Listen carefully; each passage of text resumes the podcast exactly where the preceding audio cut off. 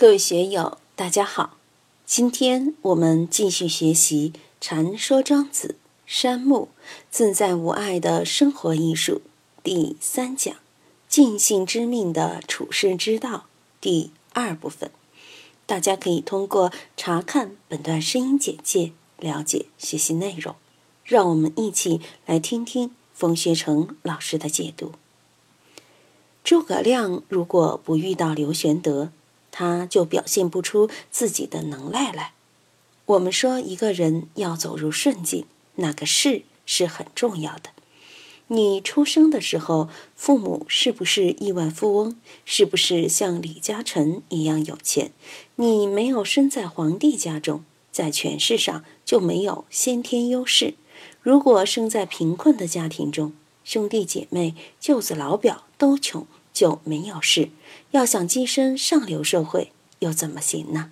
就像七叶兄发的那个帖子，在美国学哲学、艺术、社会学的人都是亿万富翁、贵族子弟；学工商管理、财会、IT、高科技的人，基本都是穷人家的孩子，读书只为找个好饭碗。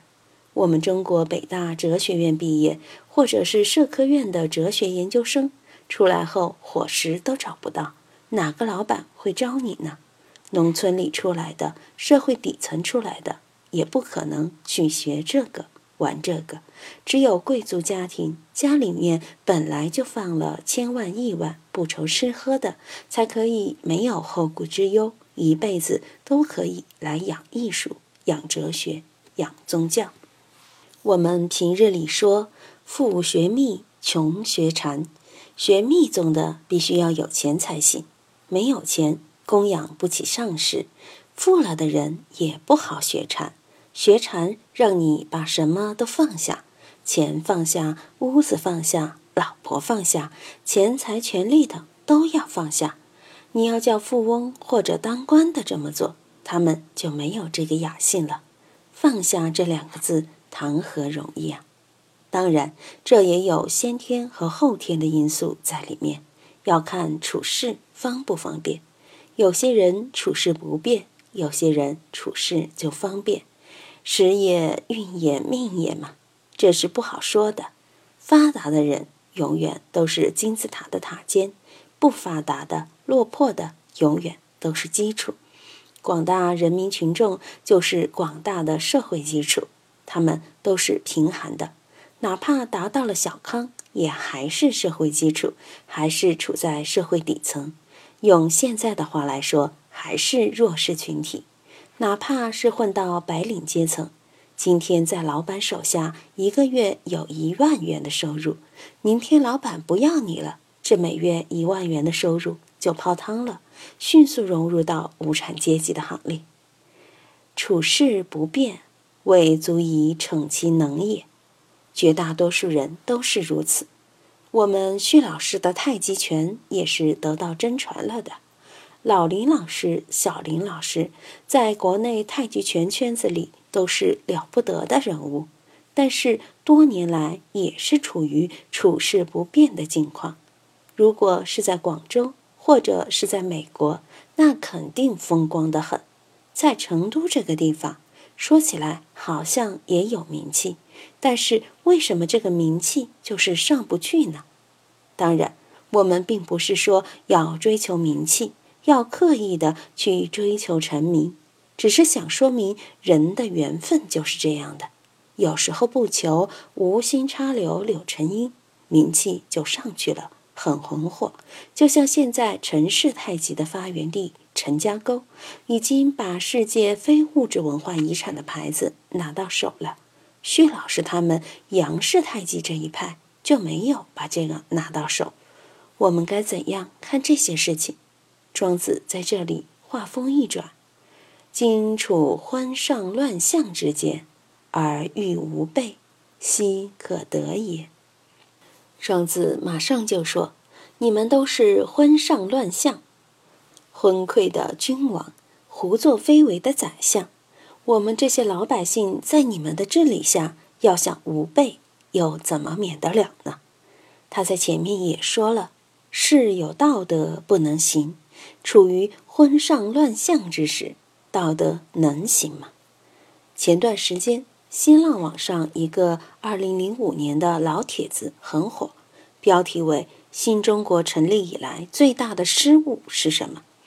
这个帖子主要就是说，中国有十三亿人，每一个人都应该有自己的思想，当然，安定团结、服从领导也是需要的。但是在这个大前提下，也要有创新精神，要有开拓精神。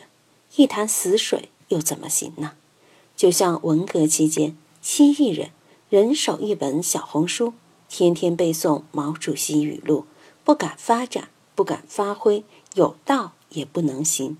中国几千年来的士大夫气屡屡受到压抑，那是非常悲哀的。昨天。我在成都市质监局上课，也明确说了，深圳就是文化沙漠。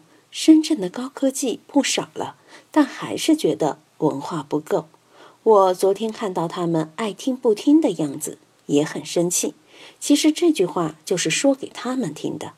我想告诉他们，不要以为掌握了科学技术就很了不起，道德文化程度低还是文盲啊。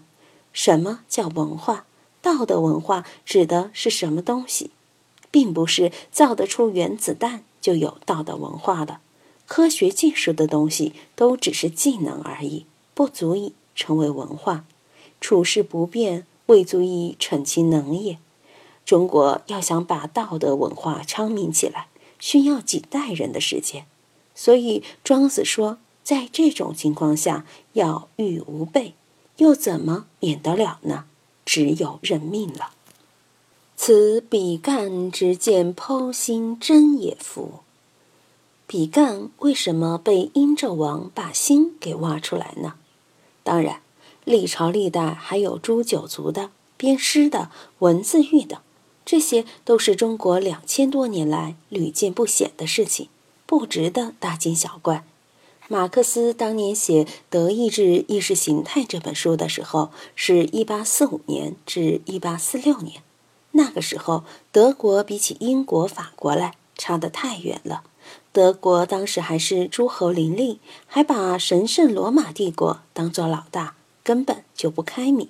所以，德国的有识之士看到先进的英国、法国蒸蒸日上，都很着急。法国大革命是一七八九年，半个世纪以后，政治变化相当大。英国的政治革命就更早了，但是德国当时还没有什么变化。所以马克思感叹说：“德国之所以有如此糟糕的政府，就是因为有如此糟糕的人民。政治的变动需要上下一起努力，光是上层有了变化，下面不动也不行。”光是下面动，上面没有变化也不行。上下不能互动，社会就要发生动乱。弄得不好的话，只能大家完蛋。庄子通过举例，把皮和背进行对比，并嘲弄当时的社会现实。今天就读到这里，欢迎大家在评论中分享所思所得。我是万万，我在成都龙江书院为您读书。